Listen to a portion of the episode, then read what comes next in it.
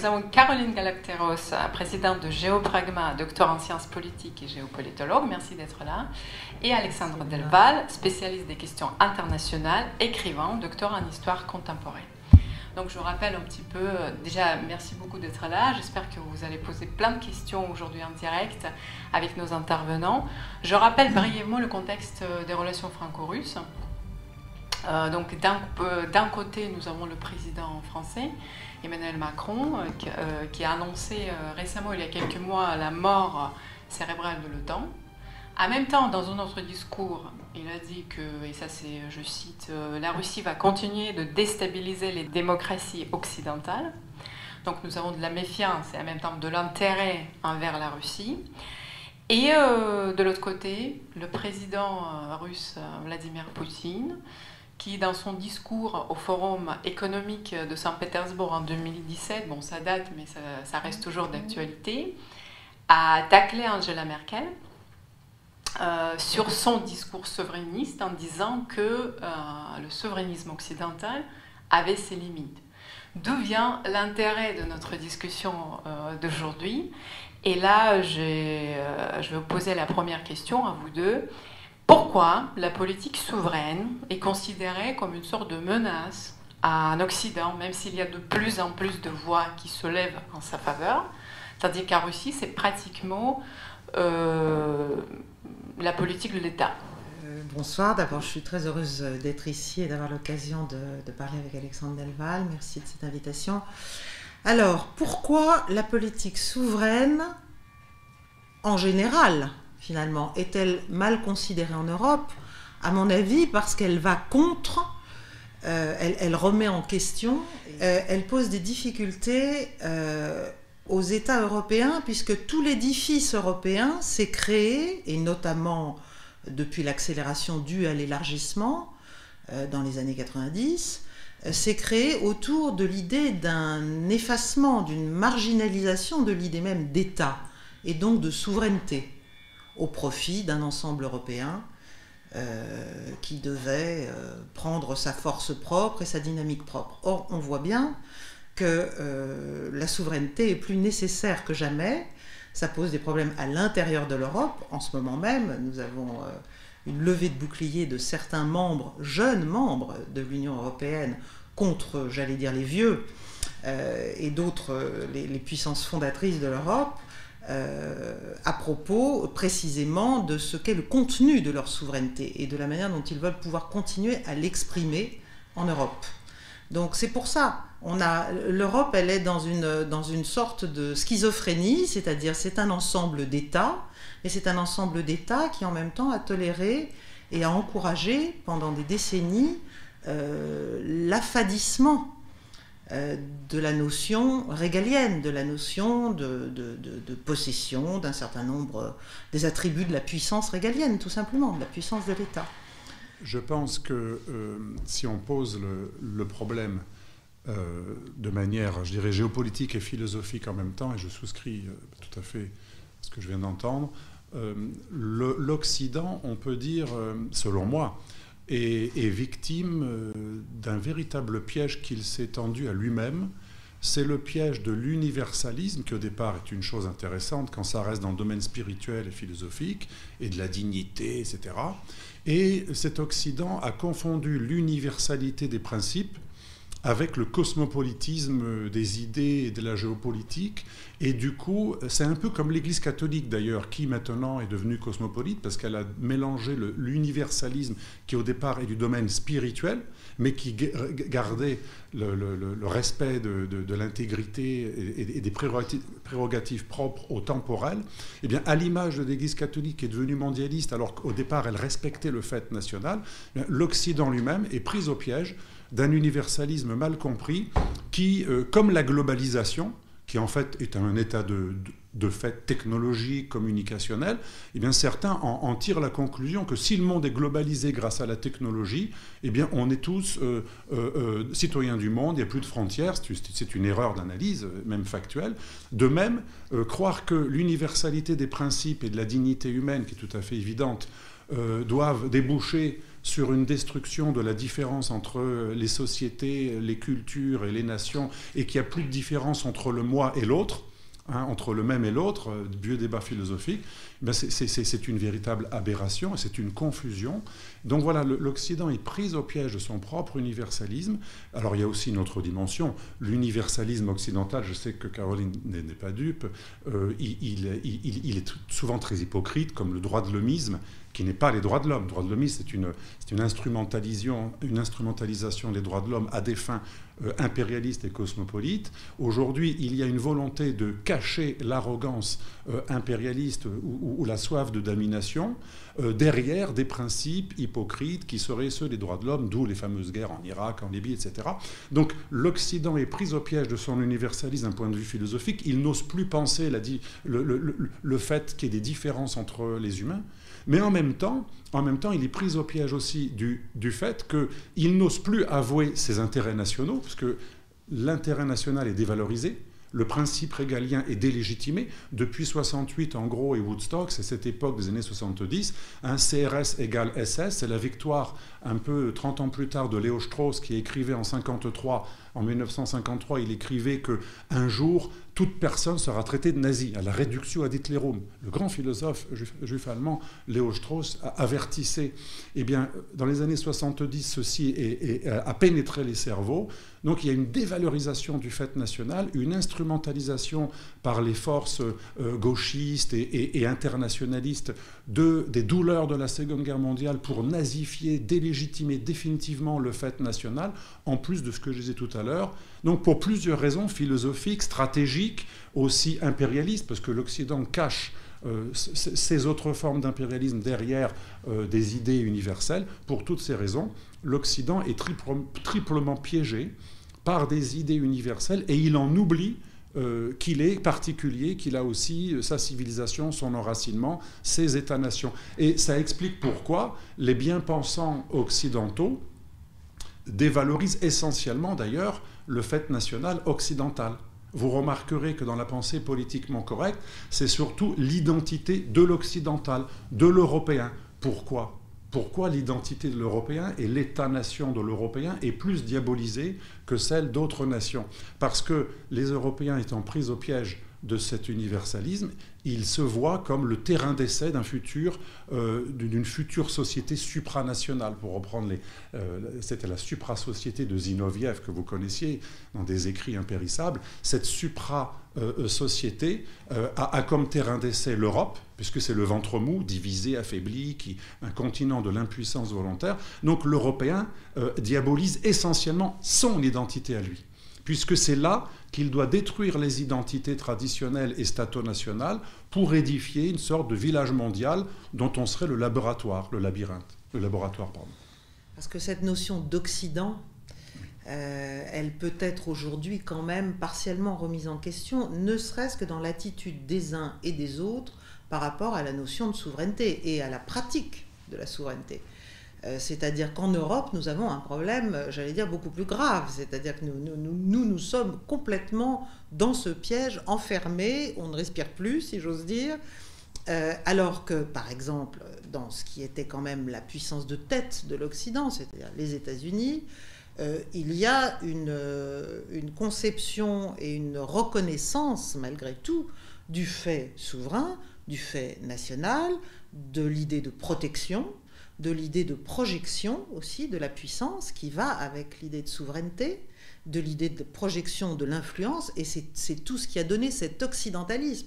Simplement, au fil du temps, et de mon point de vue, particulièrement à partir des années 90, il y a eu cette espèce de découplage, c'est-à-dire que la politique américaine s'est appliquée à étendre, pour un certain nombre de raisons, euh, l'Europe, et à pousser les Européens à élargir, tout en euh, les poussant euh, sur cette idée qu'Alexandre a très bien développée, c'est-à-dire que bon, l'État devenait euh, plus ou moins superflu, ça n'était plus vraiment des, des, nations, mais plutôt des territoires. Les populations, bah, à, terme, elles devaient être indifférenciées, c'était des populations et plus des peuples. Donc il y, il y a eu aussi toute une sémantique qui a accompagné ce, ce délitement progressif de l'idée de la légitimité finalement de l'État euh, dans l'ensemble européen, beaucoup plus, euh, je dirais, qu'aux États-Unis. Voilà, donc là, on a, j'allais dire, on a un double divorce. Alors, c'est vrai mmh. qu'après, l'universalisme occidental, il est, il est, toujours vivant comme ça, mais nous, en Europe, on a un, problème de, de, délitement, de délitement propre. Alors, on l'a fait, euh, on, a, on, a, on, a, on, a, développé et rendu extrêmement puissante et extrêmement contraignante des institutions européennes qui sont venues euh, écraser les volontés nationales.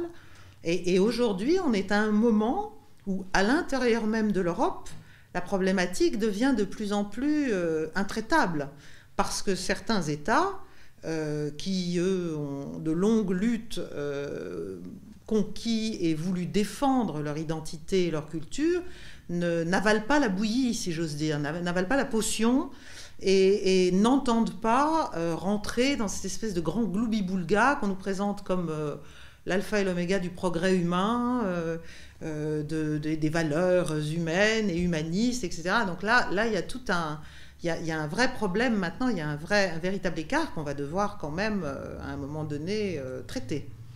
Voilà. Alors ce sera peut-être l'occasion, moi je prétends, euh, que, l'Europe serait infiniment plus puissante si elle reconnaissait la force de ses peuples constitutifs, si elle arrêtait de nier leur spécificité, leur singularité, leur culture, leur histoire, leurs racines.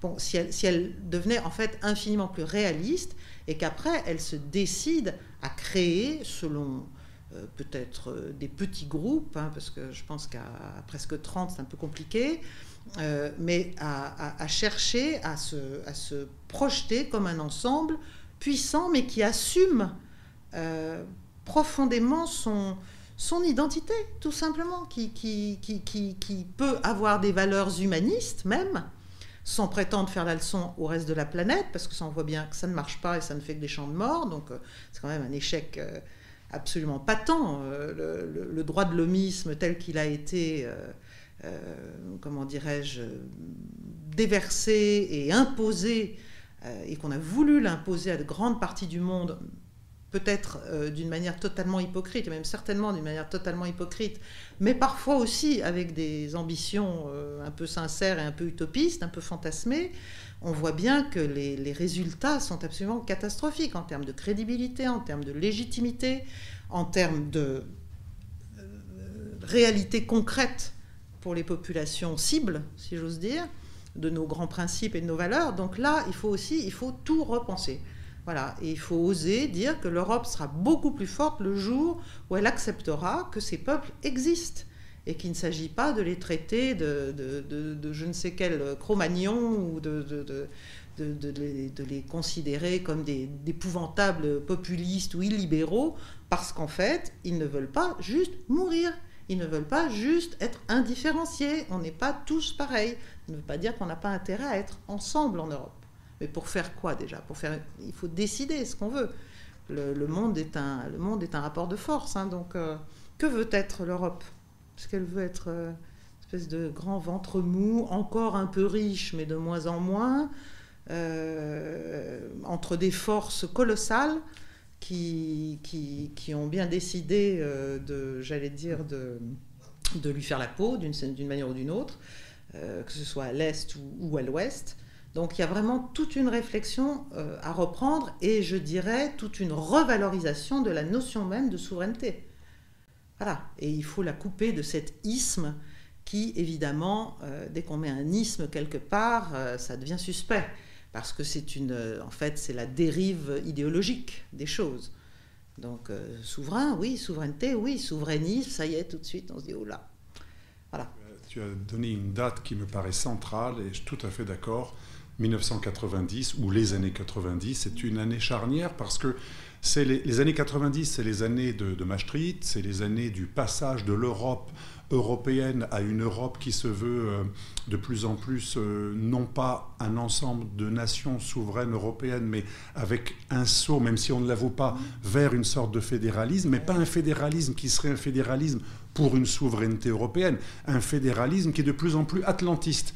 Années 90 également, donc c'est Maastricht, c'est aussi années 90, c'est euh, c'est la rupture du pacte avec la Russie. Il y avait un pacte très clair dont le film de Gorbatchev, de la fondation Green Cross de Gorbatchev, qui est un homme mesuré, Gorbatchev, raconte très très bien, avec beaucoup d'enquêtes, d'arguments. Euh, je vous invite à voir ce film sur euh, les, malentendus de, l'après-guerre froide. Il y avait un pacte, certes pas écrit noir sur blanc, mais les Américains sont très contractualistes. Alors ils disent, n'a pas été écrit. Mais il y avait un pacte, euh, vous ne venez pas dans notre étranger proche, n'est-ce pas? Vous connaissez mieux que moi cette expression. Vous ne, vous ne venez pas dans un précaré minimal, parce que les Russes ont quand même été très, très, euh, comment dirais-je, ils ont donné, ils ont fait beaucoup de concessions. Pour eux, alors peut-être que pour nous c'est normal, mais pour eux c'était dur d'accepter l'indépendance de pays baltes, euh, une relative indépendance d'autres pays intermédiaires. bien entendu, dans, dans, toute l'Europe de l'Est, il y avait une souveraineté russe qui avait disparu. Ok, c'est tout à fait normal, mais c'était quand même un effort de leur part. Et l'Europe non seulement n'a pas reconnu que c'était un effort de la part des Russes de renoncer à, un précaré, mais euh, on, s'est dit, mais puisque, ou plutôt les Américains se sont dit, puisqu'on est les vainqueurs, parce qu'ils ont raisonné bêtement en vainqueurs alors qu'ils n'avaient rien vaincu, c'est ce système euh, qui était finissant qui s'est vaincu lui-même, s'est écroulé comme un château de cartes lui-même. Mais les Américains, notamment dans la pensée des grands stratèges Brzezinski euh, et d'autres, et même, et même Fukuyama, l'idéaliste, hein, il, vous présente un petit peu les années 90 comme la victoire du modèle américano-occidental contre une URSS qui aurait été vaincue. Et ça, ça a beaucoup humilié les Russes, mais au-delà de l'humiliation, on n'a pas maintenu ce pacte qui était euh, de, ne pas s'étendre trop vers l'Est au détriment de l'étranger proche russe. Et donc les années 90, c'est Maastricht, c'est une volonté d'aller vers le fédéralisme. On annonce bien sûr l'euro qui va nous enlever une partie des critères de la souveraineté. Euh, c'est une rupture du, du, pacte. Ça avait bien commencé au départ, la réconciliation Est-Ouest. Et là, ça, va créer des traumatismes et des réactions, parce que toute action a une réaction. On, on le voit quelques années plus tard, à partir de 2003, pour moi c'est la date charnière, les révolutions de velours et la guerre en Irak.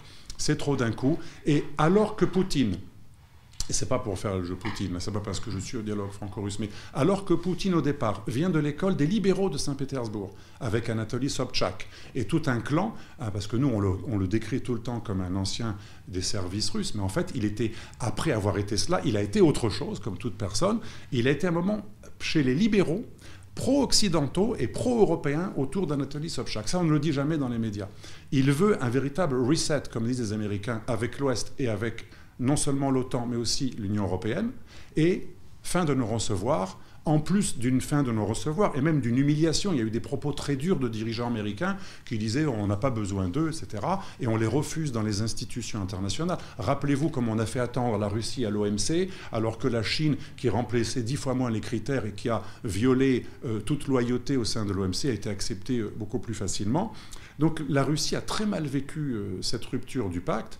Et, les années 90, c'est aussi euh, un troisième élément, c'est les mêmes années, c'est en France le passage euh, d'une vision où il y a encore un peu d'attachement à, la souveraineté, à la patrie, euh, et, encore un sens du régalien, et on a une classe politique à partir des années 90, c'est les mêmes années d'ailleurs que la question de, prioritaire de constitutionnalité, où finalement le, député souverain n'a plus aucun droit. Hein.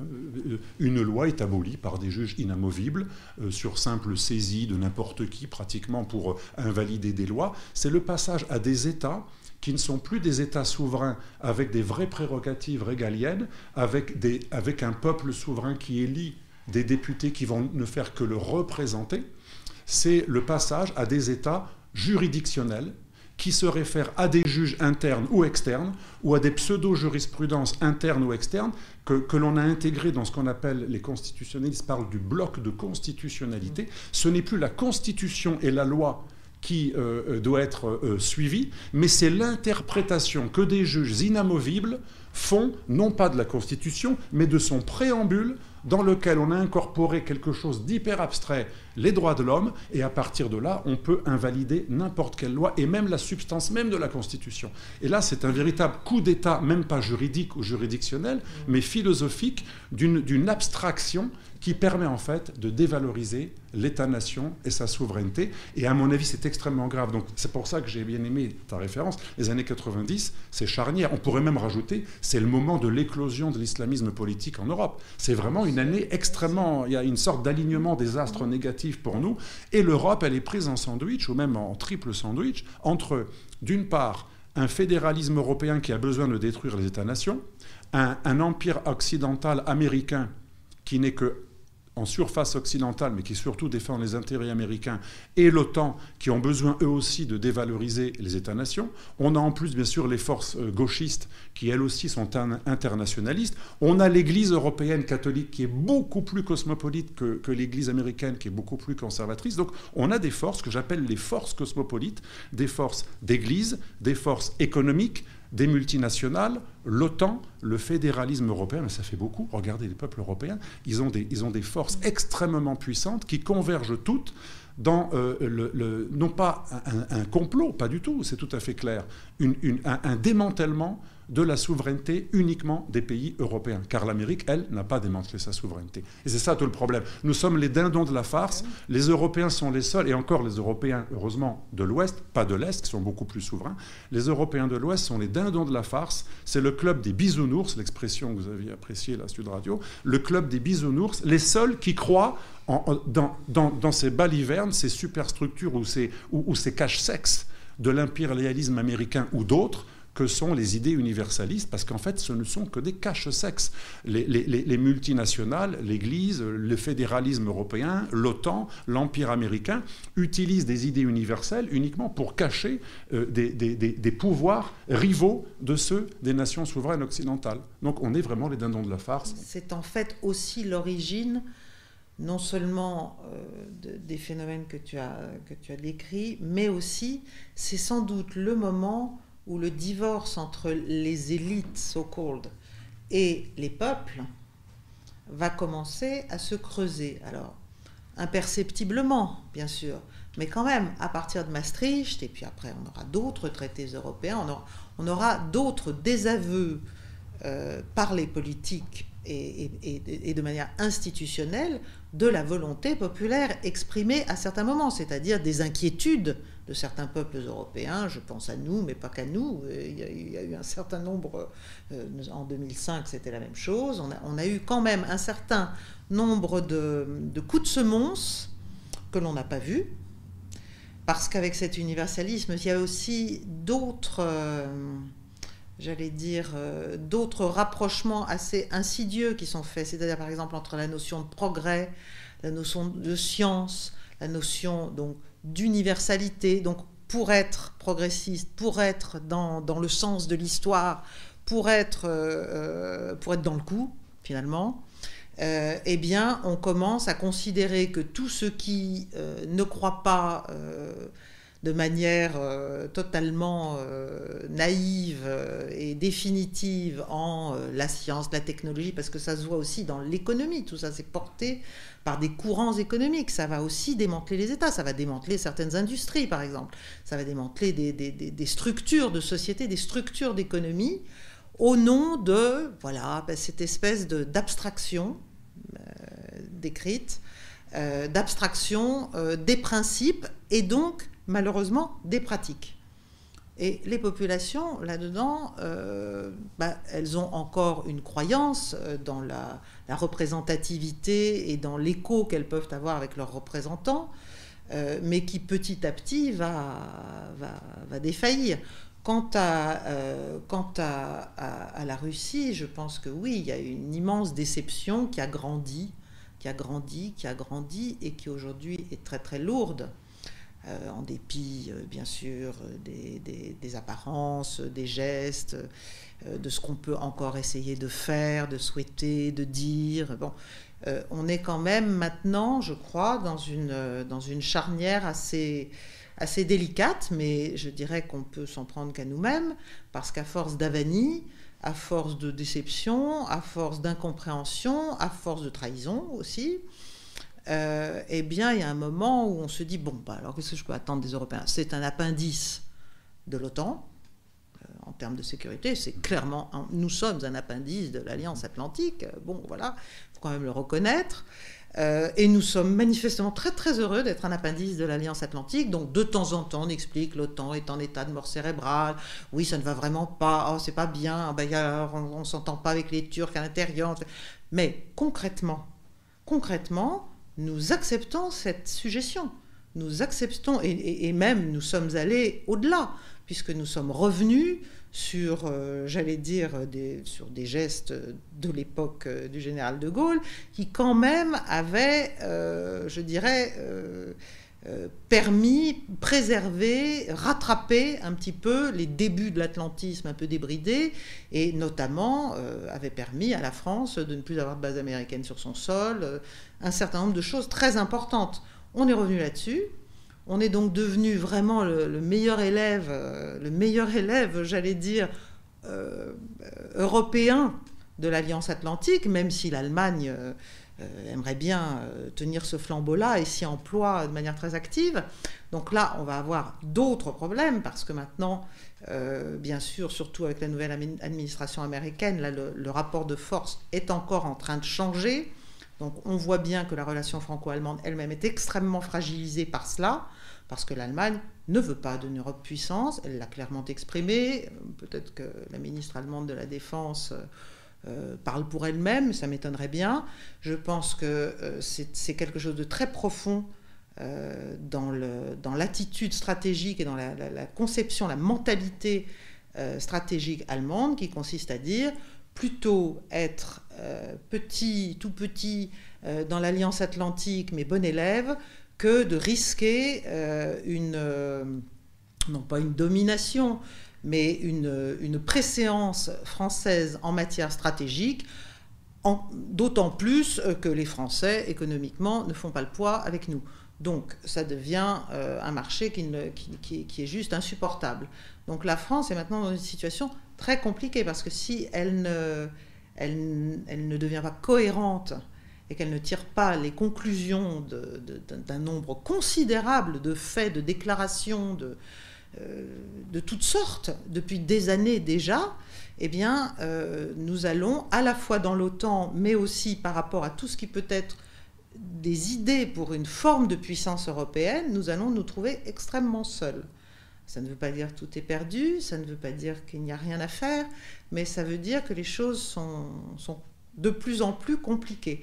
Et enfin, euh, je reviens un peu en arrière sur les années 90, il est évident que les États-Unis euh, ne pouvaient pas, en fait, et c'était un marché de dupes, et euh, verba volent, scripta manent, hein, on aurait dû tout écrire, vous auriez les Russes auraient dû tout écrire avec les Américains à l'époque, parce que il est évident que l'Amérique devait continuer à faire exister la Russie comme ennemi, comme hostile, parce que c'est le ciment de l'Alliance Atlantique. Or, il y a eu quand même un problème, c'est qu'il n'y avait plus vraiment d'ennemis. Donc, il a fallu le faire euh, le, un peu comme un cadavre, quoi, le, mettre de la poudre, le maquiller, faire en sorte que ça, reste un bon diable sympathique, euh, qui fait peur, euh, bien identifié, et qui justifie bah, tout ce qui va autour, c'est-à-dire l'alliance, les bases, les, budgets, les, achats d'armement, les alliances, tout. Voilà. Donc, tout ça pour dire que euh, l'Europe est un peu à la croisée des chemins maintenant. C'est-à-dire que les déclarations, ça ne, va, ça ne va pas suffire très longtemps.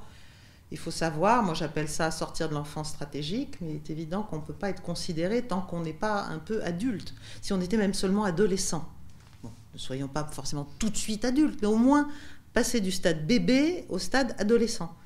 Voilà, donc décider qu'est-ce qu'on veut être. Est-ce qu'on attend juste que d'un côté les hôtes de la soie et de l'autre côté euh, l'Amérique euh, néo-impériale claire et nette Et là, le président Trump, ça, a été une phase extrêmement intéressante parce que là, c'était à cœur ouvert que ça nous était dit, la façon dont les Européens étaient considérés par les Américains. Donc, euh, soit on laisse faire ça, soit on commence à imaginer, même si on est un peu seul au départ, et on le sera forcément, euh, autre chose qui n'a rien à voir avec de l'hostilité, de l'offensivité, de, la bellicosité. Il ne s'agit pas d'aller, euh, euh, d'avoir une volonté de puissance négative, justement, mais certainement l'idée que l'Europe peut et doit conquérir une forme d'autonomie stratégique mais aussi industrielle, mais aussi numérique, mais aussi économique, mais aussi, bien sûr, mais en tout cas dans les domaines qui nous préoccupent, certainement stratégiques. Et ça n'est pas non plus infaisable.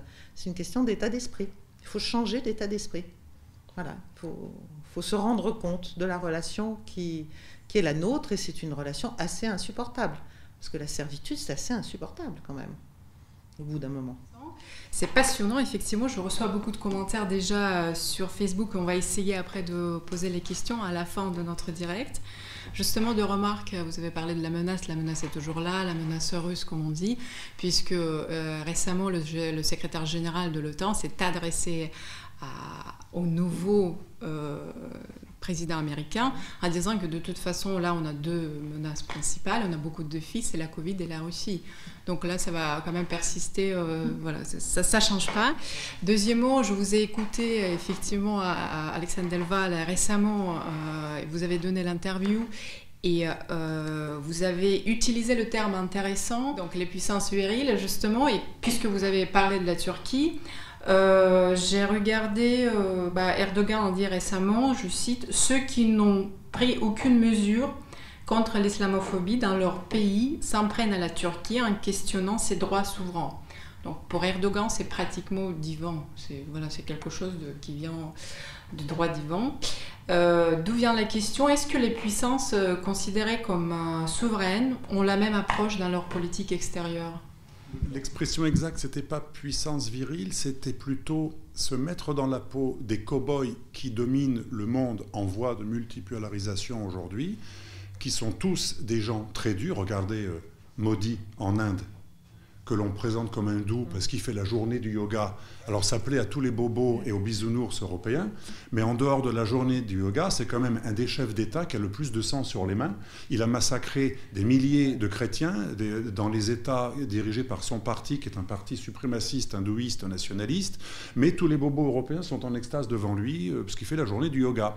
C'est comme euh, on a des anciens premiers ministres français qui sont quand même des agents d'influence en faveur de la Chine, euh, dont on n'a pas de mots pas de mots très, très méchants ou durs envers la Chine, alors qu'on voilà un Xi Jinping à côté de qui euh, euh, Poutine est un bisounours.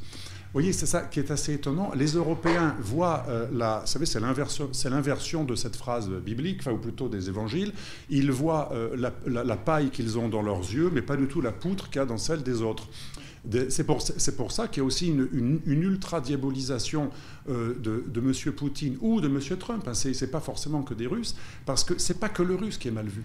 Il faut comprendre que derrière la diabolisation du russe, il y a l'ennemi utile, et là je suis tout à fait d'accord avec ce qu'a dit euh, Caroline, elle n'a pas utilisé le mot, mais je pense que ce qu'elle voulait dire, c'est un ennemi utile. Mais les Américains savent très bien que ce n'est pas le véritable ennemi. Il y a une différence entre l'ennemi existentiel réel, futur, à venir, qui est existentielle, qui peut vous déloger. Ça, c'est la Chine. Mais elle n'est pas désignée parce qu'on a besoin, elle, nous vend tout. Si on humilie trop la Chine, euh, elle nous vend absolument tout. On l'a bien vu pendant le Covid. Donc on tape sur, euh, sur, sur la Russie, qui est l'ennemi utile, euh, existentiel au sens où il justifie ben, une entreprise comme l'OTAN avec tout ce qu'il y a de contrat et, une institution a tendance à vouloir se pérenniser. Euh, Trump est très mal vu comme Poutine pour une autre raison, hein, en dehors des, raisons stratégiques, c'est que, ce que je disais tout à l'heure, l'homme blanc européen, pour reprendre la, fameuse phrase de, Pascal Bruckner, le sanglot de l'homme blanc, l'homme blanc déteste avant tout l'identité de l'homme blanc. Donc c'est pour ça qu'un maudit est bien vu un Xi Jinping est bien vu. Un Erdogan a longtemps été très très bien vu. Moi, quand j'ai écrit mon premier livre sur Erdogan, en révélant son agenda caché, qui était quand même assez facile à voir, parce qu'il suffisait d'aller en Turquie trois jours et euh, il y avait plein de témoignages, hein, euh, l'Europe l'a adoubé pendant très longtemps. On a attendu 2013, la fameuse révolution du parc, pour que, oh, il, est devenu un peu méchant. Mais on savait très bien qu'il était ni méchant ni gentil, c'était un néo-ottoman, impérialiste, suprémaciste, national-islamiste. Mais pourquoi on l'a épargné? Parce que autant l'Européen est dur envers lui-même, envers sa nation, son identité, ses origines, sa religion, son histoire, autant il est bienveillant envers les autres. Pourquoi? Parce que, je le répète, l'Occident voit dans l'Europe, dans l'Occident en général et dans l'Europe en particulier, le lieu où on pourra faire un terrain d'essai de cette supra-société mondiale dont parlait Zinoviev, ou de ce village global, ou de ce gouvernement mondial. Et donc, il y a une relative logique. Et ça explique aussi l'alliance que certains parfois de mes, lecteurs me disent, mais pourquoi il y a des milliardaires ultra-capitalistes comme Soros qui financent des gauchistes qui détestent l'argent, pour euh, des bateaux qui vont amener des migrants clandestins. Et pourquoi des gens qui sont plutôt libéraux et qui soutiennent les Femen, encore Soros, financent également des mouvements pro-voile frères musulmans? Ça paraît étonnant, mais il y a une logique. C'est en fait l'alliance objective, et ce n'est pas un complot, c'est tout à fait clair, c'est une alliance objective de ce que j'appelle les forces du mondialisme. Et elles sont plusieurs. C'est comme dans la médecine, il n'y a jamais une. C'est pour ça que je ne suis pas complotiste. Il n'y a jamais un seul facteur explicatif. Il y a une convergence. Il y a une convergence de plusieurs forces des, espèces de trous noirs sémantiques, comme disait Bruno Lussato, qui sont en même temps des forces sémantiques et des forces concrètes, qui ont besoin de, de délégitimer le fait national. Et le grand philosophe italien euh, Diego Fusaro parle très souvent d'une notion très intéressante. Il dit finalement, ça explique aussi pourquoi des grands capitalistes qui possèdent des médias vivent très bien avec 99% de journalistes politiquement corrects, gauchistes et mondialistes. Parce qu'en fait, l'idéologie gauchiste de l'un, qui est internationaliste, donne une caution morale et progressiste à un projet mondialiste qui, lui, est stratégico-économique. Et c'est vrai que ça fait, pour un, pour un jeune idéaliste, ça passe mieux de faire justifier le démantèlement des nations au nom de l'antifascisme, les antifas qui ont diabolisé Trump, que au nom euh, des logiques de, grands marchés, des multinationales qui veulent détruire les États-nations pour des raisons extrêmement cyniques et concrètes, ah, parce que c'est un peu ce que disait Marx aussi, c'est la seule fois où je peux citer Marx, parce que c'est pas trop ma référence, mais euh, euh, à un moment il y a une baisse de la rentabilité, donc il faut élargir les marchés, et donc il faut, il faut des économies d'échelle, et les économies d'échelle s'obtiennent comment? En supprimant les barrières tarifaires et douanières. Donc il y a une véritable, il y a une extrême logique de la convergence des ennemis du fait national. Et encore une fois, c'est l'homme blanc qui, paye la facture, parce que c'est chez lui qu'on a voulu faire le terrain d'essai. Et donc ça explique pourquoi ceux qui disent Black is beautiful, ce sont les mêmes que ceux qui disent White is horrible. Hein, euh, parce que c'est notre identité qui doit être détruite, parce que c'est là qu'on doit faire ce terrain d'essai mondialiste. Et donc je pense que si on raisonne comme ça, ça permet à des gens qui se disent souverainistes euh, et qui souvent sont à droite de, ne pas raisonner uniquement en termes droite-gauche. Ce n'est pas que le gauchisme ou l'internationaliste marxiste qui met en œuvre ce projet euh, de, qui mélange en fait globalisation, qui est un fait, avec globalisme. Tu avais raison de parler des ismes. L'universalisme et, le, mondialisme sont deux choses différentes. De même que la globalisation et, le globalisme, c'est deux choses différentes. on justifie un projet au nom de, quelque chose qui en fait est neutre. La globalisation, elle est neutre.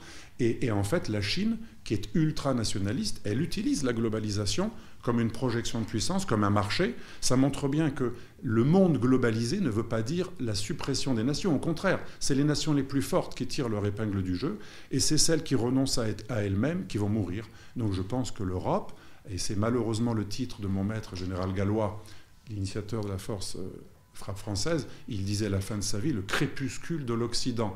La seule différence avec lui, c'est que lui, il était très pessimiste. Moi, je rejoins plutôt Caroline qui disait on peut encore agir. Moi, je pense que c'est pas du tout foutu. Mais là où il n'avait pas tort, c'est que si effectivement ça continue comme ça, c'est une auto-éradication de l'Occident. Et c'est pour ça que je pense qu'il ne faut pas en vouloir à la Chine ou aux islamistes ou, à l'immigré. Ce, ne sont pas eux qui sont les causes de notre défaite, c'est notre propre renonciation. Ce n'est pas les Chinois qui ont obligé les, Occidentaux à se désindustrialiser. Ce ne sont pas les islamistes qui ont obligé les Européens à détester leur propre religion. En fait, tout ça, ce n'est qu'une conséquence.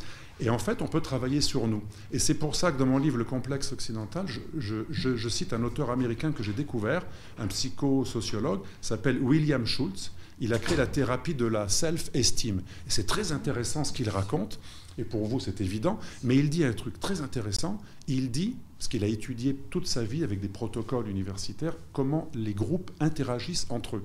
Et il a montré avec euh, vraiment des études assez scientifiques que plus un groupe délivre une image positive de lui-même, valorisante, non seulement euh, il va s'auto-estimer, ça c'est normal, c'est le principe de l'intégration, mais même un groupe différent, voire antagoniste, le respectera plus que s'il se dénigre lui-même. Ça veut dire en termes clairs que si on avait un discours valorisant de nous-mêmes, Erdogan nous respecterait beaucoup plus, comme il respecte que Poutine, comme il respecte Xi Jinping. Euh, derrière euh, ce que tu as très bien décrit, donc cette offensive à la fois économique, financière, enfin, et de non pas de fuite en avant, mais de recherche de justement de, passer et de, d'écraser les dernières frontières qui restent. Il, faut, il y a des, logiques aussi d'empire derrière cela, et il y a aussi des vieux fondamentaux géopolitiques comme par exemple euh, l'idée que l'Eurasie ne doit pas, euh, ne doit absolument jamais devenir un, objet, un, sujet stratégique puissant. Donc à partir de là, euh, l'Europe et la Russie, ça doit rester ennemi. Déjà, déjà c'est clair. Si, si jamais il y avait eu, si on avait été assez intelligent pour considérer que la Russie était un morceau d'Occident, moi c'est ce que j'essaie de professer et que donc l'Occident, c'était trois choses. C'était l'Amérique, l'Europe et la Russie. C'est ça le tabouret stratégique d'un Occident qui aurait pu être puissant et face à la Chine faire complètement le poids. Bon. Mais malheureusement, euh, l'idée américaine et l'idée anglo-saxonne, c'est qu'il ne peut pas y avoir en Eurasie, dans la puissance centrale, dans l'espace eurasiatique, euh, une puissance dominante ou un ensemble euh, stratégiquement cohérent et, dissuasif, en, quelque sorte, qui existe. Et donc, à partir de ce moment-là, ben, tout est fait pour tout détruire. C'est-à-dire qu'il ne peut pas y avoir de rapprochement. tout sera toujours fait, l'élargissement de l'Union européenne a été fait pour cela, pour faire en sorte que jamais il ne soit possible en fait à l'Europe, parce qu'elle avait en son sein tous les anciens satellites de, l'Union soviétique, ou quasiment tous, euh, il était impossible d'imaginer, d'envisager un rapprochement, parce que les uns et les autres, à tort ou à raison, n'avaient pas envie de se rapprocher de la Russie, évidemment. Ils considéraient lui avoir échappé. Bon, donc euh, tout est fait pour que jamais euh, l'Europe ne se rapproche euh, de l'espace russe. Et encore pire, alors là, le cauchemar de, tout géopolitologue américain, c'est évidemment Allemagne-Russie. Alors là, ça, c'est l'enfer. C'est pas possible. Donc, tout est fait aussi dans ce sens. Et donc, l'espace européen en tant que tel, l'UE, euh, est en fait une espèce de tampon stratégique, de profondeur stratégique pour l'Amérique, de ventre mou livré effectivement à l'arasement national euh, progressif et euh, pour faire peut-être des expérimentations effectivement mondialistes, bon, enfin, espèce de laboratoire un peu. voilà. Et nous, eh bien, comme on n'est pas capable d'imaginer d'abord exister par nous-mêmes, deuxièmement, on, nous, on, a été élevé comme ça, on nous rebat les oreilles encore en 2020 du, thème, euh, de, cette idée que l'Amérique et l'Europe, c'est la même chose, c'est la convergence d'intérêts, on, a les, on a les mêmes objectifs, on a les mêmes valeurs, on a les mêmes principes, on a les mêmes problèmes. Non, non, c'est absolument faux. C'est absolument faux. Après-guerre, oui, il y avait, face à l'Empire soviétique, bien sûr, il y avait une logique, une convergence stratégique qui pouvait expliquer, excuser, justifier beaucoup de choses. Mais aujourd'hui, tout a changé. Aujourd'hui, il y a un autre acteur gigantesque à l'autre bout du monde qui arrive vers nous. Finalement, notre protection, c'était la Russie?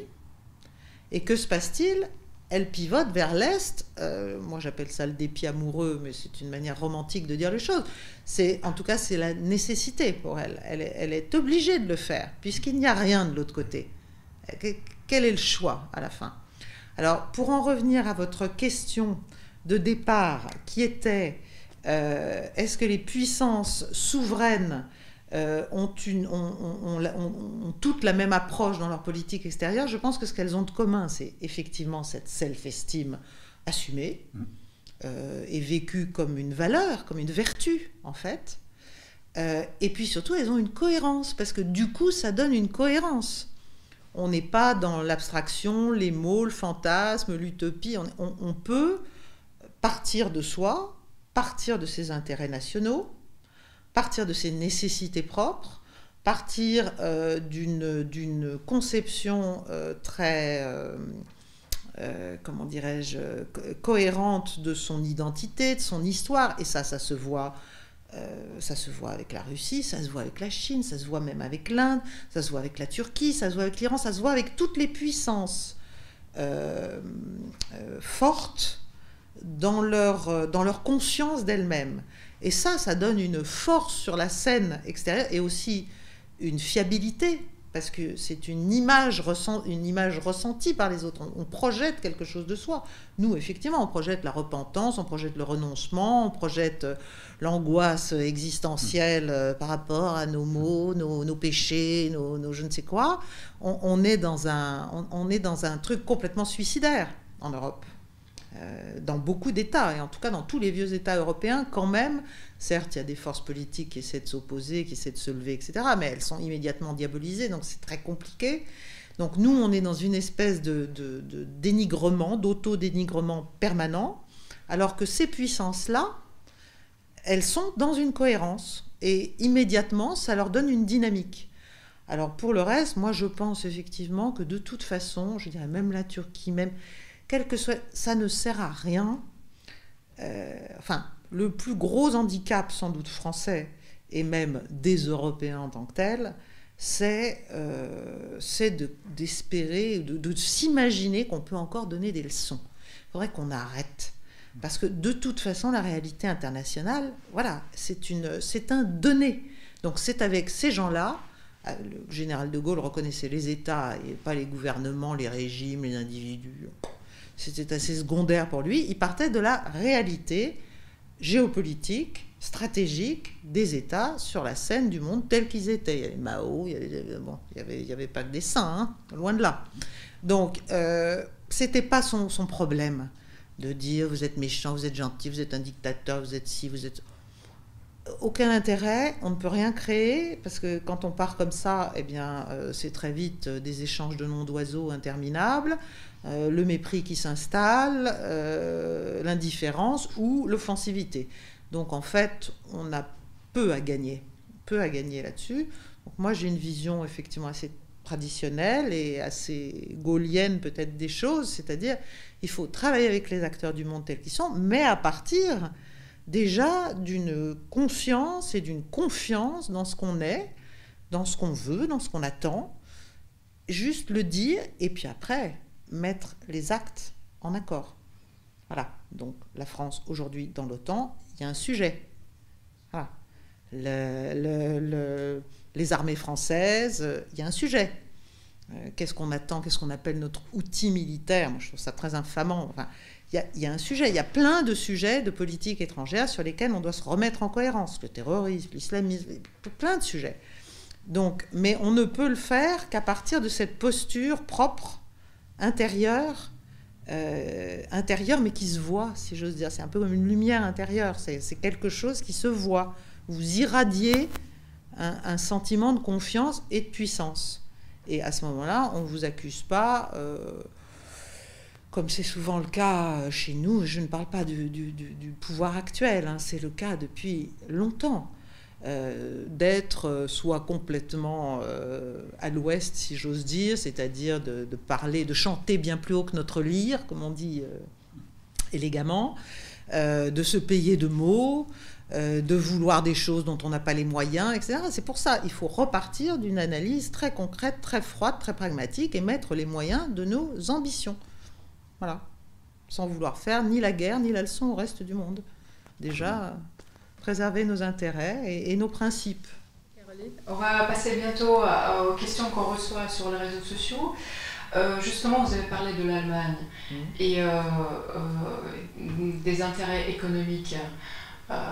récemment, j'ai lu aujourd'hui un article très intéressant de Karine Béchet-Golovko, que vous connaissez peut-être, qui est enseignante et juriste enfin, française qui vit en Russie.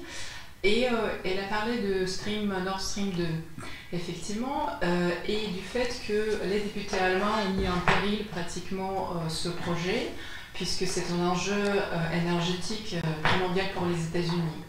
Donc, en même temps, en France, récemment, la figure de. Bah, ça n'a rien à voir avec Nord Stream 2. La figure d'Arnaud Montebourg a fait une retour médiatique. Et donc, qu'est-ce qu'on attend quand on attend Arnaud Montebourg? On attend souverainisme, protectionnisme, les États-nations. Peut-être qu'il y a une évolution de ce côté-là, puisque ce n'est pas le vocabulaire de la gauche, vous avez parlé, justement. L'évolution, pour moi, elle est quand même très timide, parce qu'il ne faut pas être dupe des mots. Euh, quand euh, aujourd'hui le gouvernement actuel reprend certains thèmes qui, il y a encore deux ou trois ans, euh, étaient ceux de certains souverainistes, voire, voire étaient ceux d'une partie de, de, de l'extrême droite, il ne faut pas être dupe. Parce que quand certains gouvernements voient qu'ils sont en porte-à-faux avec l'opinion publique, quand il y a des morts, des gens qui sont assassinés et que euh, des, des, lanceurs d'alerte disent on aurait pu arrêter, si vous aviez été moins immigrationniste, on aurait pu arrêter. Si Salvini était au pouvoir, a dit Xavier Hofer, eh bien ce monsieur ne serait pas arrivé à Lampedusa. S'il y avait encore Salvini au pouvoir en Italie, il n'aurait pas eu euh, sept jours pour avoir le droit de quitter, euh, comme bon lui semble, l'Italie. On l'avait invité, ce terroriste, à quitter. Il avait un, un document. Pendant sept jours, il pouvait s'organiser pour quitter de son plein gré le territoire italien qu'il avait franchi illégalement. Alors, donc, euh, une fois que, quand, quand, il y a un attentat de ce style et que certaines personnes rappellent que la plupart des gens qui font des attentats terroristes, ce sont des gens qui auraient pu être relâchés plus tard, ils ont été relâchés trop tôt de prison, ils auraient pu ne pas arriver, ils auraient pu ne pas être naturalisés, ils sont des faux réfugiés politiques, comme ce fameux djihadiste russe euh, qui n'est pas beaucoup plus réfugié, euh, oui, russe, mais d'origine tchétchène, mais malheureusement où heureusement la Tchétchénie fait partie de la, Fédération de Russie. Euh, vous voyez, alors là, les hommes politiques sont obligés là, même si Le Pen l'a dit, même si euh, euh, des souverainistes l'ont dit, vous savez, à un moment, même si quelqu'un de diabolisé dit que le vin rouge c'est bon ou que un poison est mauvais, on, finit par être obligé de le reconnaître. C'est pas parce que le diabolisé l'a dit que c'est faux. Mais ce n'est que de théâtre ce n'est que du théâtre. Concrètement, qu'est-ce qui a été pris comme solution? Rien. Ça me rappelle le discours de Sarkozy. Moi, je suis encore LR et j'ai beaucoup soutenu la candidature de Sarkozy en 2007 et, je le regrette parce que euh, derrière tous ces magnifiques discours de souveraineté, de ministère de l'immigration, de contrôle des flux migratoires, non à la Turquie dans l'Europe et plein d'autres thèmes, de non à la repentance, c'était bien ce qu'il disait, halte à la repentance.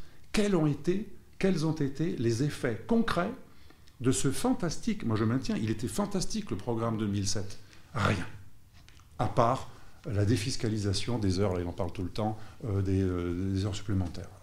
Non mais il, n'a rien. Les visas en provenance de l'Algérie ont été augmentés.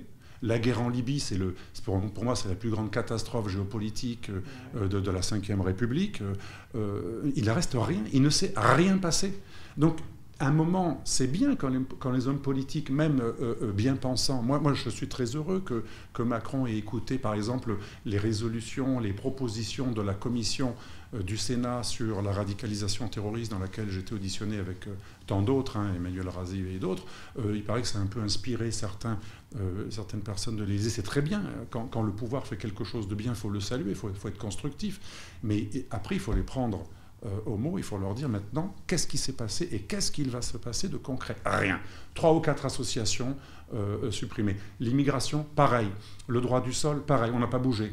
le, fait que des ONG qui prônent eux-mêmes dans leurs textes, moi j'ai analysé un certain nombre d'ONG immigrationnistes, elles prônent dans leurs textes la désobéissance civile et la destruction des frontières c'est-à-dire quelque chose de totalement illégal, car jusqu'à preuve du contraire, même les États les plus démocratiques ont des frontières. Ce sont des gens qui appellent à la destruction de l'ordre institué. Et donc, euh, euh, il ne s'est rien passé, et ça reste encore des associations de ce style qui font plier des gouvernements. Rappelez-vous M. Colomb, c'est pour ça qu'on parlait tout à l'heure aussi de souveraineté et de l'anti-souveraineté. M. Colomb, qui est un homme centriste quand même, hein, qui n'est pas un, extrémiste, quand il avait proposer des mesures un peu plus dures que d'habitude sur euh, l'immigration clandestine, qu'est-ce qu'ont dit tous les médias?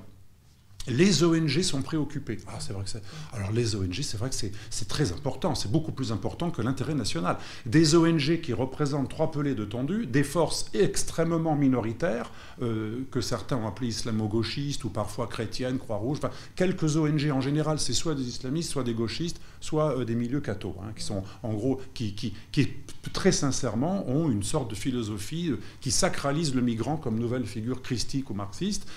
Mais depuis quand un homme politique est payé par ses citoyens pour plaire à des médias qui relaient euh, des, des, doléances antinationales, anti-stato-régaliennes de groupuscules hostiles à l'ordre établi? C'est le contraire. Un homme politique, il est payé pour maintenir l'ordre établi, pour pérenniser la nation, assurer sa sécurité, mais aussi la pérennité, pas uniquement des frontières légales, mais aussi de l'identité de son peuple. Donc, euh, euh, qu'est-ce qui s'est passé de ce point de vue? Rien. Que la politique étrangère de la France, depuis. Oui, enfin, depuis près de 20 ans, euh, et même un peu plus, mais en tout cas depuis près de 20 ans, euh, s'est réduite à deux choses. Une politique humanitaire, bon, ça s'est vu dans le choix du ministre des Affaires étrangères en 2007, euh, en France. Euh, la politique étrangère d'un pays comme la France n'est pas qu'une politique humanitaire. Je veux dire, ça peut être une ligne d'action, une ligne d'effort, une ligne de, d'importance de, à prendre en considération, mais évidemment pas une politique étrangère. Donc déjà, il y avait un problème à la fois de casting, mais derrière de conception et de principe sur ce que devait être la politique étrangère. Et le deuxième axe, c'est ce qu'on a appelé, l'a dit euh, avec des trémolos dans la voix, comme si on avait trouvé un truc génial, la diplomatie hmm. économique. C'est-à-dire, on vend, on vend des armes, on vend des armes à ceux qui en achètent, euh, y compris pour quelques miettes, hein, voilà. Euh, on les vend à n'importe quel prix à n'importe quel prix, y compris contre l'intérêt sécuritaire de notre propre population, sur notre propre sol. On ne se pose pas de questions. Non, non, on fait une diplomatie économique parce que bah, les temps sont durs, donc il faut qu'on fasse une diplomatie économique.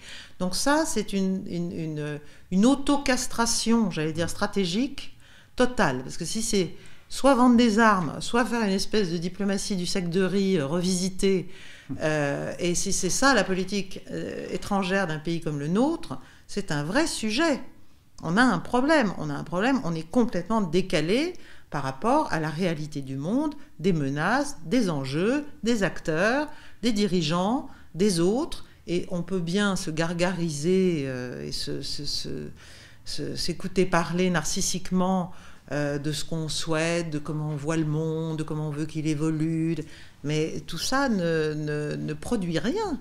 Tout ça ne produit ni des bonnes décisions, euh, ni un bon diagnostic déjà, ni un bon diagnostic avant même de trouver une thérapeutique. Il faut déjà faire un bon diagnostic. Euh, donc on a, on a un vrai problème d'indigence de la réflexion stratégique française. Voilà, moi c'est un peu contre ça que j'essaie de, me battre et d'imaginer d'autres choses, en tout cas de, provoquer un peu la réflexion. Euh, il faut refonder la politique étrangère de la France. Voilà. Et, l'axe humanitaire ou l'axe économique euh, ne sont pas, a priori, euh, des axes fondateurs d'une politique étrangère qui se respecte. Ça ne veut pas dire qu'il ne faut pas prendre en considération les données humanitaires, bien sûr, ça ne veut pas dire qu'il ne faut pas chercher, quand on a une industrie d'armement telle que la nôtre, à vendre des armes, évidemment, mais il faut quand même réfléchir à la cohérence, il faut savoir, dans ce cas-là, je sais pas, il faut peut-être en vendre, à, il faut, il faut peut-être vendre, par exemple, à des États qui peuvent être hostiles les uns aux autres. Parce que sinon, on prend parti, et une fois qu'on a pris parti, on est juste piégé, on est pieds et poings liés, on est les... Voilà, on est les les, représentants de commerce, finalement, d'États et d'idéologies qui n'ont rien à voir avec nos intérêts et, même nos principes. Et même nos principes. Et là, on, arrive dans une schizophrénie où on se met à brandir des grandes idées, des grands principes, des grandes préoccupations humanistes, et derrière, avec des actions qui sont complètement, qui sont aux antipodes de cela. Et ça, c'est la source de notre décrédibilisation stratégique. Donc il faut aussi arrêter avec tout ça parce qu'on se, décrédibilise complètement, non seulement vis-à-vis des gens qui peuvent nous menacer, mais aussi vis-à-vis de nos alliés possibles et vis-à-vis de nos grands vis-à-vis, hein, de grands homologues des, autres États importants. Euh, nous avons quand même en Europe une armée encore euh, qui se tient. Nous sommes euh, membres du Conseil de sécurité des Nations Unies. Nous avons l'arme nucléaire. Enfin, on n'est pas totalement n'importe quoi. Donc il faut, il faut partir de cela et chercher à devenir euh, des, une puissance d'équilibre certainement, mais une puissance d'équilibre, déjà une puissance d'équilibre, elle ne prend pas parti, elle cherche à faire, justement, elle fait des liens, elle fait des propositions, elle a, elle a des initiatives audacieuses qu'elle tient elle-même, qu'elle prend elle-même, euh, et, elle arrive à exister dans un jeu comme ça, sinon elle n'est jamais qu'un pion qu'on utilise jusqu'à ce qu'il s'use, puis après on en prend un autre. Euh, en géopolitique, il peut y avoir aussi des phénomènes d'aveuglement tout n'est pas ourdi et calculé. Un de mes élèves me disait tout à l'heure, mais euh, les hommes politiques sont super bien conseillés par des gens du renseignement. Euh, et, je lui disais, c'est pas parce qu'on est conseillé par des gens très compétents et, très informés qu'on va être vertueux, les hommes politiques. Moi, je me rappelle quelqu'un du, du, SGDN dont je dirais pas le nom me disait, vous savez, ça sert à rien il, avait il était presque à la retraite. Mm. Euh, il, disait euh, ça sert à rien parce qu'ils nous ont jamais écoutés. C'était un, type qui était à la fin de sa carrière du renseignement. Et euh, ça m'avait frappé. Il disait, mais ils en ont rien à foutre de tout ce qu'on leur dit depuis 25 ans. Il dit, moi je fais des notes depuis des années dans des services. Ça, ils s'en fichent totalement. Donc, premièrement, il peut y avoir ça. Hein. Un homme politique, il n'est pas forcément dans, quelque chose d'ourdi. Je, prends un, exemple plus, plus stratégique le concepteur du containment pendant, euh, pendant la guerre froide, George Kennan, à la fin de sa vie, enfin je ne je sais pas accentuer, mais il n'y a, a, pas très très très longtemps, il y a peut-être une dizaine d'années, il a, écrit quelque chose de très intéressant. L'homme qui a conçu le containment, donc l'endiguement contre la Russie soviétique. Il dit la plus grave erreur stratégique de, de l'Occident et des États-Unis eux-mêmes est d'avoir poussé la Russie dans des retranchements qui vont la conduire à faire des choses contraires à nos propres intérêts. Ça montre qu'un aveuglement stratégique, même ce qu'on a décrit tout à l'heure, vous et moi, et là je pense même contre moi-même, même ce que j'ai décrit tout à l'heure, ce n'est pas suffisant parce que euh, il peut y avoir aussi un, aveuglement, même du point de vue américain. Et George Kennan disait ça va pousser les Russes dans les pires retranchements vers des gens qui sont encore plus dangereux que la Russie pour nous, parce qu'il sait très bien qu'aujourd'hui c'est plus l'ennemi, et il faisait allusion aux Chinois, mais aussi aux Turcs.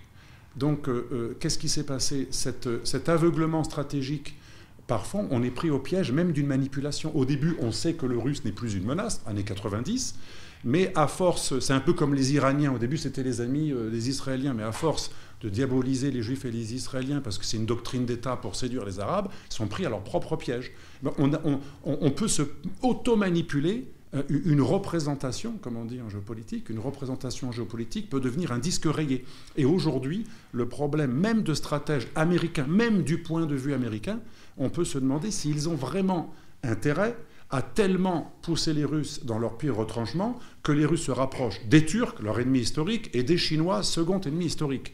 Et, là, on n'est même plus dans les erreurs ou les diversités d'intérêts on est dans la stupidité stratégique. Ça existe aussi, ça existe. Regardez les Saoudiens, ils ont créé Al-Qaïda en, joint venture avec les Pakistanais et avec un appui de la CIA. Euh, ça s'est retourné contre les trois. Ils ont eu tous plein d'attentats chez eux, où ils ont essayé d'en déjouer. Euh, on, ne contrôle plus rien à un moment. Et ça, on oublie qu'en stratégie, même les, plus, les, mieux conseillés de tous les présidents, un moment, quand ils jouent avec le feu, ils contrôlent plus rien, premièrement. Et à un autre moment, quand ils sont aveuglés par une pensée qui devient existentielle, un discours existentiel, le discours devient réalité. C'est-à-dire qu'ils ne peuvent plus sortir du discours qui, au départ, ils savaient que c'était un discours fallacieux ou, manipulateur, ils en sont prisonniers. Et c'est le problème de l'Europe. L'Europe est prisonnière d'un discours universaliste et moraliste, et du coup, l'Europe n'est même plus capable, même nos dirigeants et même certains généraux, j'ai assisté parfois à certaines conférences, où des généraux de l'armée française, qui pourtant ont fait l'école de guerre, l'école de guerre avant ça a commencé par un cours sur l'ennemi et la menace.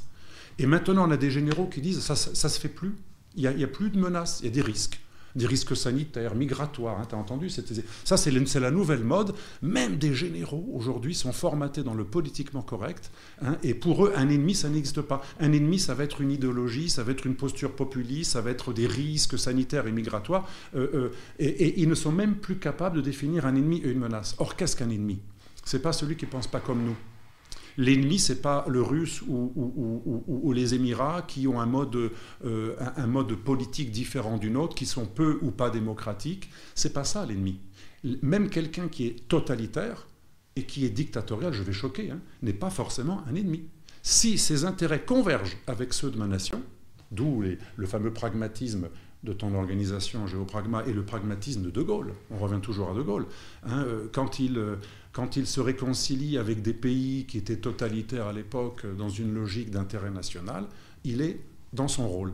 Donc aujourd'hui, on confond quelqu'un qui n'est pas bien, le méchant Bachar qui a tué des gens. Oui, c'est vrai, il a tué des gens, ça c'est clair le méchant euh, Poutine euh, qui a annexé, euh, ah c'est horrible, comme si nous on n'avait pas déstabilisé d'autres États, et annexé la Crimée, etc. Mais l'ennemi, c'est pas celui qui fait quelque chose contraire à la morale. C'est le domaine de la morale. Donc, pour résumer, aujourd'hui, l'Occident, même des stratèges parfois, sont piégés par une, une vision moraliste qui consiste à croire que l'ennemi, c'est celui qui n'est pas gentil. Ça n'a jamais été ça. L'ennemi, c'est celui qui est contraire à nos intérêts, qui nuit aux trois fondements d'un État, population, territoire, institution et valeurs fondamentales. Aujourd'hui, ceux qui nuisent à ces trois choses sont des ennemis. On pourrait rajouter intérêt économique, énergétique. Et je prends un exemple, les Émirats sont islamiques chez eux, il y a plein de femmes voilées, il y a, même une forme de charia, etc. Mais les Émirats ne financent aucune mosquée en Europe radicale, ni frériste, ni wahhabite, ni salafiste. Donc, moi je dis, un État qui est islamique chez lui, même très islamique, comme les Émirats, mais qui ne finance aucunement des ennemis internes ou externes chez nous, qui ne nuit ni à nos, intérêts économiques, ni à notre territoire, à notre population, qui ne fanatise aucun de nos citoyens, qui ne tue aucun de nos citoyens, qui, qui ne porte même pas atteinte à nos valeurs, bien qu'elles soient différentes des leurs, parce qu'aux Émirats, ils n'aiment pas le blasphème. Mais ils vont pas se permettre de déclarer euh, la guerre euh, sémantique ou euh, de diaboliser la France. Voilà. Donc l'Europe n'est même plus capable de savoir ce qu'est un ennemi ou un ami. Et là, on n'est plus dans...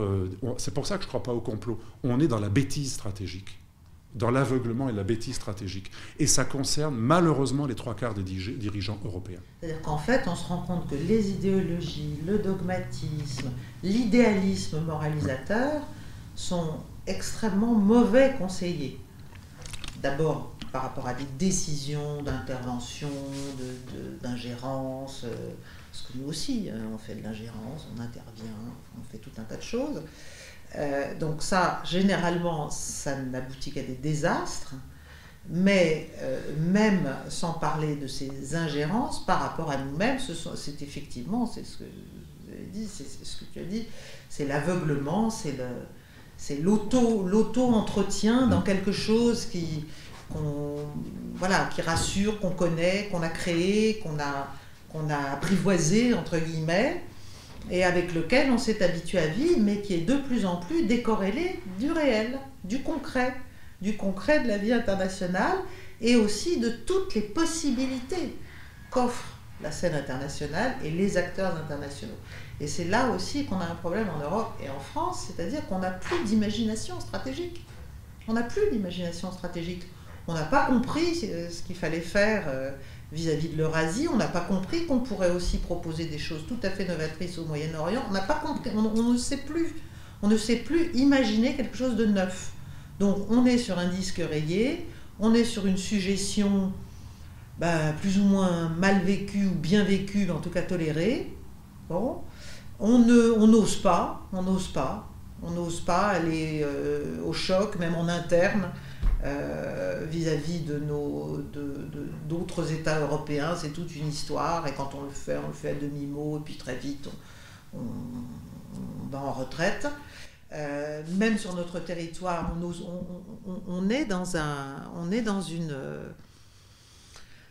oui, je ne sais pas comment expliquer ça. On est dans une espèce de boîte mentale qui, dont il faut qu'on sorte absolument parce qu'il y a en fait beaucoup de choses à faire si on est un peu créatif et si on repart sur des principes euh, extrêmement pragmatiques, classiques euh, de, réflexion stratégique, c'est-à-dire une stratégie, bon alors quel est mon, quel est, comme diraient les militaires, quel est mon objectif final recherché, quelles sont mes lignes d'effort, euh, comment, comment je vais les mettre en œuvre, quels sont mes, mes adversaires, donc on ne parle plus d'ennemis, on parle d'adversaires, on parle de concurrents, on parle euh, d'alliés tactiques, d'alliés stratégiques éventuellement. Enfin, il y a toute une hiérarchie des choses qu'il faut penser. Bon, et après, alors on le voit très bien, ça à l'œuvre de la part de puissances souveraines assumées. ça peut être la Russie, mais ça peut être aussi la Turquie, mhm. ça peut être aussi les États-Unis. Quand on voit ce qui se passe au Moyen-Orient, on comprend bien que les uns, par rapport aux autres, ont clairement une hiérarchie dans ce qu'ils tolèrent ou ce qu'ils encouragent euh, sur tel ou tel théâtre, dans tel ou tel domaine, avec l'un sur un sujet, contre le même sur un autre sujet. Pourquoi? Bah Parce que une relation, euh, par exemple, entre la Russie et l'Amérique est plus importante aux yeux de Moscou qu'une relation avec une puissance régionale. Donc, on, donnera des gages à ce moment-là, et, tout est comme ça. Erdogan est un président turc, est un immense spécialiste de, la chose. Euh, donc, il y a, c'est ça, c'est-à-dire il faut libérer aussi, si j'ose dire, cette inventivité stratégique, mais pour de bons objectifs, c'est-à-dire on n'est pas une, c'est pas la France n'est pas une puissance qui va à la conquête offensive du monde, euh, c'est pas du tout notre sujet. Notre sujet, c'est de, de, de rester cohérent et de redevenir crédible. C'est déjà pas mal, c'est un gros programme, gros programme, en effet. beaucoup de travail. Je reçois beaucoup euh, euh, de réactions. Déjà, bravo aux intervenants, à, vous, à, euh, vos réactions. merci beaucoup d'ailleurs à tout le monde qui écrit. On ne pourra pas répondre à toutes les questions, je pense, mais quelques-uns quand même. donc, il y a beaucoup de réactions. On nous regarde en Afghanistan même. De toute façon, au début, il y avait des réactions. Euh. Alors, question aux deux intervenants. Quelles sont selon vous les causes du basculement européiste et atlantiste de la France au cours des années 97-2008 Là, je pense que vous avez un, peu répondu à cette question-là, globalement. Et euh, puisque nous sommes au dialogue franco-russe et nous tenons à l'évolution pragmatique, stratégique et à nos relations fortes entre la Russie et la France, la question comment on doit améliorer nos relations tout simplement parce que ça, ça, cette question elle passe en fait dans toutes les réactions. Voilà, si on généralise et comme ça on pourrait terminer notre discussion sur ça. Est-ce que vous êtes plutôt pessimiste ou optimiste en tant qu'expert en géopolitique? Sur quel domaine? Sur les domaines de relations entre la Russie et la France, avec tous les enjeux géopolitiques qui sont devant nous. Je, pense qu'on peut être optimiste, hein, que ça soit De Gaulle, ou même, là, il faut reconnaître, en, 2000, en 2007, euh, Nicolas Sarkozy, par exemple, qui avait été conseillé pendant sa campagne par des gens très anti-russes, hein, on parle Gluckman et compagnie, puis tout à coup, devant l'exercice du pouvoir, moi je me rappelle, nous en avions parlé avec euh, des gens comme Claude Guéant et d'autres, euh, quelques mois après euh, son accès au pouvoir, beaucoup moins anti-russe et euh, un retour à un peu plus de réalisme, de, de, pragmatique. Donc une même personne en quelques mois peut évoluer. Macron, pareil. Alors, Hollande, beaucoup moins. Lui, il était vraiment anti-russe, c'était vraiment le mal absolu. Il fallait même pas leur serrer la main. Mais même, même M. Macron, euh, au début, reçoit Poutine. Moi, j'ai trouvé ça même presque humiliant, la façon dont on lui a donné la leçon. Il le reçoit pour montrer qu'il le reçoit, mais il le tense. Poutine reste très froid. C'est un homme qui est un judoka, donc il a l'esprit froid, il, contrôle son mental. Mais certains auraient fait demi-tour, hein. se seraient vexés, des gens plus, sanguins.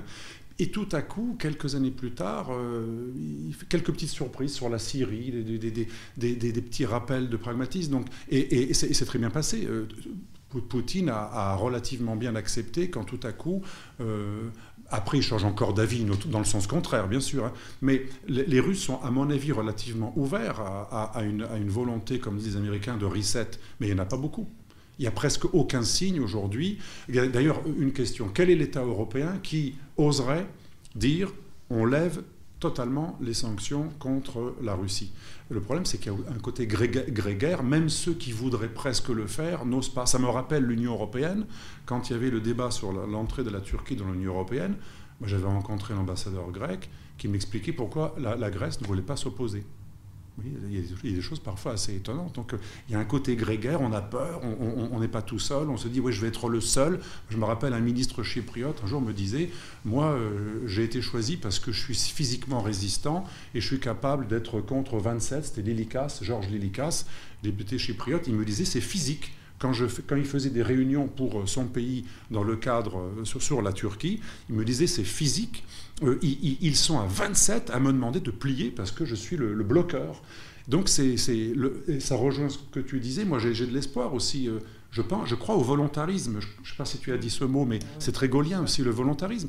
Le volontarisme existe en, politique, donc tout est possible. Il, n'y a rien qui puisse empêcher de très bonnes relations avec la Russie demain, mais la Russie, euh, elle, croira plus à un État qu'à l'Union européenne, parce que l'Union européenne, c'est un, c'est comme tu disais, j'ai oublié le mot, euh, moi je disais un glacis ou un protectorat, tu avais dit. Voilà, un État tampon. Euh, d'ailleurs, Brzezinski. Voilà, pour avoir l'air tout à fait objectif, hein, ce n'est pas une interprétation de nous deux, il suffit de lire Brzezinski. Ah il dit Nous sommes le nouvel empire romain, et euh, l'Europe de l'Ouest Atlantique, c'est les marches de l'empire, et l'Europe, c'est le protectorat européen de l'empire romain. C'est clair. Donc euh, euh, c'est pour ça qu'il n'y a, ni complot, ni, ni a prioriste, c'est un état de fait. Donc moi je me mets à la place de la Russie.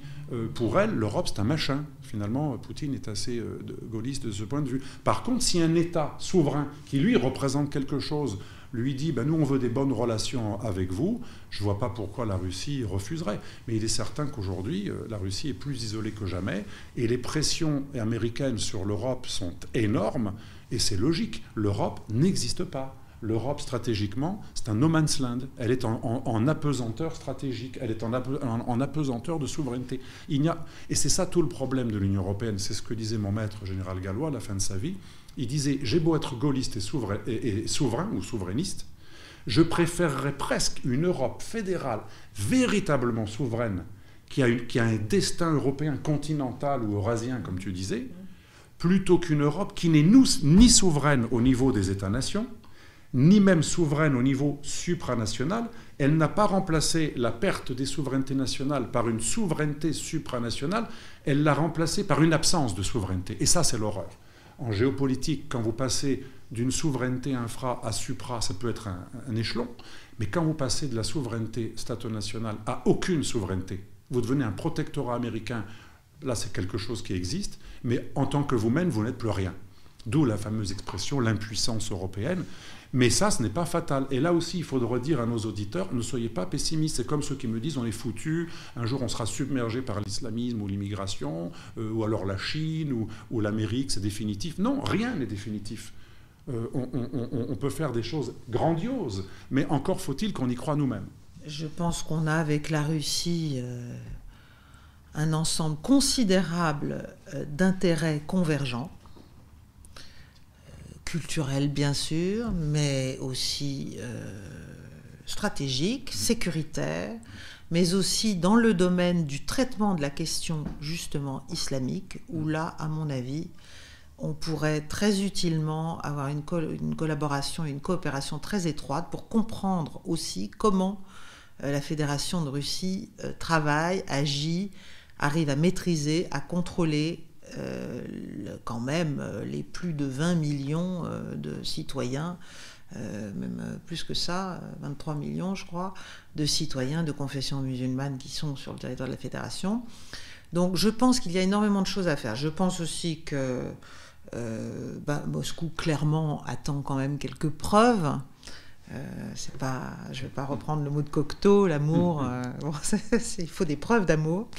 Alors, sans aller jusqu'à l'amour, il faut certainement euh, que la France, en fait, ça passe par, euh, chez nous, un déclic, qui est en fait justement le déclic de la souveraineté assumée et traduite dans les faits. Donc il y a évidemment la question des sanctions. Il y a quand même une dizaine de pays de l'Union européenne qui veulent la, la, levée des sanctions. Sauf que tous les six mois, qu'est-ce qui se passe? Il y a des délégations américaines qui font le tour euh, des pays de l'Union européenne et qui viennent dire attention, hein, votez bien, il y aura des représailles. Hein. Bon, voilà. Donc il y a un moment quand même où il y en a un, et pourquoi pas nous, euh, qui doit oser dire ben non, voilà. Ben, euh, moi, je ne suis pas d'accord. Je pense que c'est idiot. C'est idiot à tout point de vue. C'est idiot économiquement. C'est idiot politiquement. C'est idiot stratégiquement. Donc, il faut que la France ait, la, ait la capacité, la voix pour casser ce réflexe de diabolisation, tous azimuts, euh, complètement ridicule. Donc c'est vrai, on a un président là qui avait fait et qui a fait un certain nombre de choses, de gestes, de discours. Euh, bon, le problème, c'est que là, il vient de faire une grande interview sur un site qui s'appelle Le Grand Continent, où il a expliqué qu'il fallait encercler la Russie et la Turquie. Alors là, moi, les bras m'en tombent, c'est-à-dire qu'en termes d'irréalisme stratégique, je pense qu'on là, on est, on est au nirvana, si j'ose dire, on est, on, est, on est très, très, très, très haut. Donc, il faut passer par des choses concrètes et il faut surtout comprendre que l'intérêt, non seulement français, mais l'intérêt européen, maintenant, il est, sur, il est vers le pivot, non pas vers la Chine, bien que, évidemment, il faut aller vers la Chine, mais il est vers l'Eurasie. Il est vers tout cet ensemble qui est en train de se structurer avec des institutions, avec des banques, avec une coopération sécuritaire, avec, avec immense, un immense spectre euh, d'intégration. Et avec tout, tout cet ensemble-là, l'Union européenne n'a quasiment pas de lien. Et quand elle veut en avoir quelques-uns, elle dit oui, alors on va en avoir avec tous les pays d'Eurasie, sauf la Russie. Donc c'est complètement abscon. Donc l'avenir pour moi de l'Europe, il est dans cette dynamique eurasiatique. Donc il faut qu'on se tourne, nous aussi, il faut qu'on pivote, hein, c'est pas compliqué. L'Amérique a pivoté vers la Chine, la Russie a pivoté vers la Chine. Il serait temps peut-être que l'Europe pivote aussi vers l'Est et vers l'Eurasie, qui est, euh, je dirais, une zone d'intérêt euh, commun évident et aussi de déstabilisation potentielle. Donc c'est un endroit très important et nous devons, que ce soit euh, nos hommes d'affaires, nos industriels, mais aussi nos, politiques, enfin, on, doit absolument imaginer des coopérations intelligentes avec l'Eurasie et évidemment avec la puissance centrale de l'Eurasie qui est quand même la Russie. Bon, donc ça c'est pas pas très difficile. Donc je pense que il faut il faut passer à l'épreuve des faits quoi. Il faut sortir un peu des discours et juste lancer des choses concrètes qui redonneront confiance d'un côté comme de l'autre parce que je pense que la Russie est un peut-être un, un counterpart, enfin un vis-à-vis, euh, extrêmement euh, justement fiable. C'est d'ailleurs ce qu'apprécient ses alliés, c'est sa fiabilité. C'est-à-dire quand elle s'engage dans quelque chose, quand même, généralement, elle va au bout. Elle fait ce qu'elle dit. Voilà. Elle ne dit pas forcément tout ce qu'elle fait, mais elle fait ce qu'elle dit. Donc, euh, je, pense que voilà, il faut qu'on retisse des relations d'État à État. Alors oui, peut-être que nous devrons affronter euh, une bronca euh, d'un certain nombre de, pays européens, mais il y en a aussi beaucoup d'autres qui attendent que l'un d'entre eux soit un tout petit peu plus courageux que les autres, échappe au grégarisme et au réflexe moutonnier et comme d'habitude, c'est toujours la même chose. Il faut qu'il y en ait un qui aille un peu au front pour que les autres se disent ah bon bah alors c'est possible, bah alors, euh, bah alors on y va, voilà.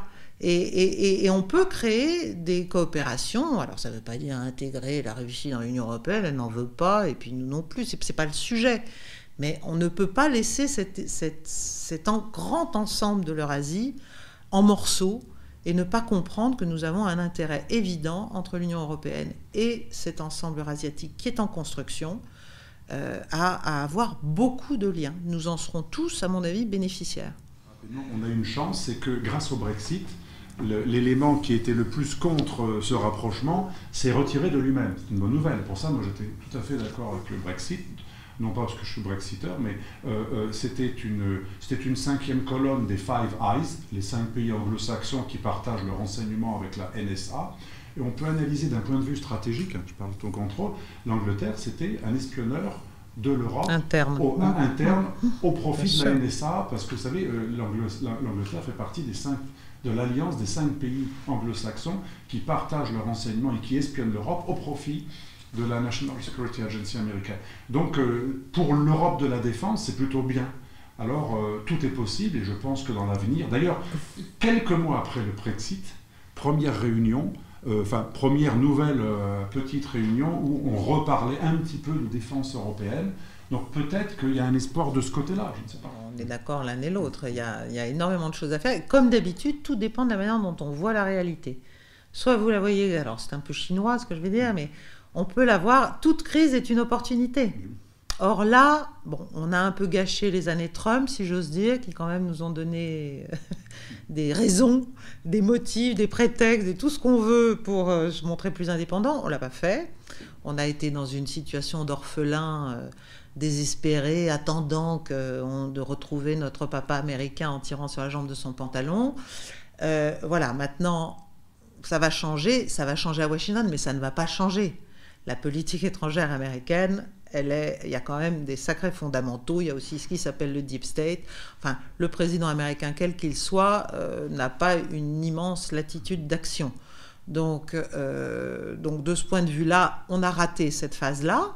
Mais ça ne veut pas dire qu'on ne doit pas maintenant considérer que la crise actuelle européenne peut être une occasion extrêmement féconde de faire un tout petit peu de neuf. Il faut un peu de courage, il faut changer d'état d'esprit, il faut aussi faire, alors là pour le coup, battre un peu notre coulpe, c'est-à-dire peut-être reconnaître un peu l'aveuglement dans lequel on est pour pouvoir en sortir parce que c'est un peu c'est trop confortable c'est c'est ça il faut qu'on sorte de ce confort qui est un faux confort qui est un qui est un qui est un village Potemkin où tout, si j'ose dire où tout, va bien mais tout est en ruine en fait donc euh, voilà les, façades colorées et les grandes euh, non derrière c'est derrière c'est la misère donc euh, il faut, il faut qu'on parte de ça et qu'on soit extrêmement créatif et non, non dogmatique. Voilà, non dogmatique. Sinon on fait le jeu de tous les autres en fait. Merci d'être là. Vous passez assez souvent au Dialogue Fincoros. Nous vous remercions une fois par an. De toute façon, c'est presque une tradition. J'espère vous revoir avec euh, de nouvelles résolutions pour renforcer les liens entre la Russie et la France, entre la aussi l'Europe l'année prochaine ici. Euh, donc je vous remercie encore une fois et je vous dis à très bientôt. Merci. Merci, à vous.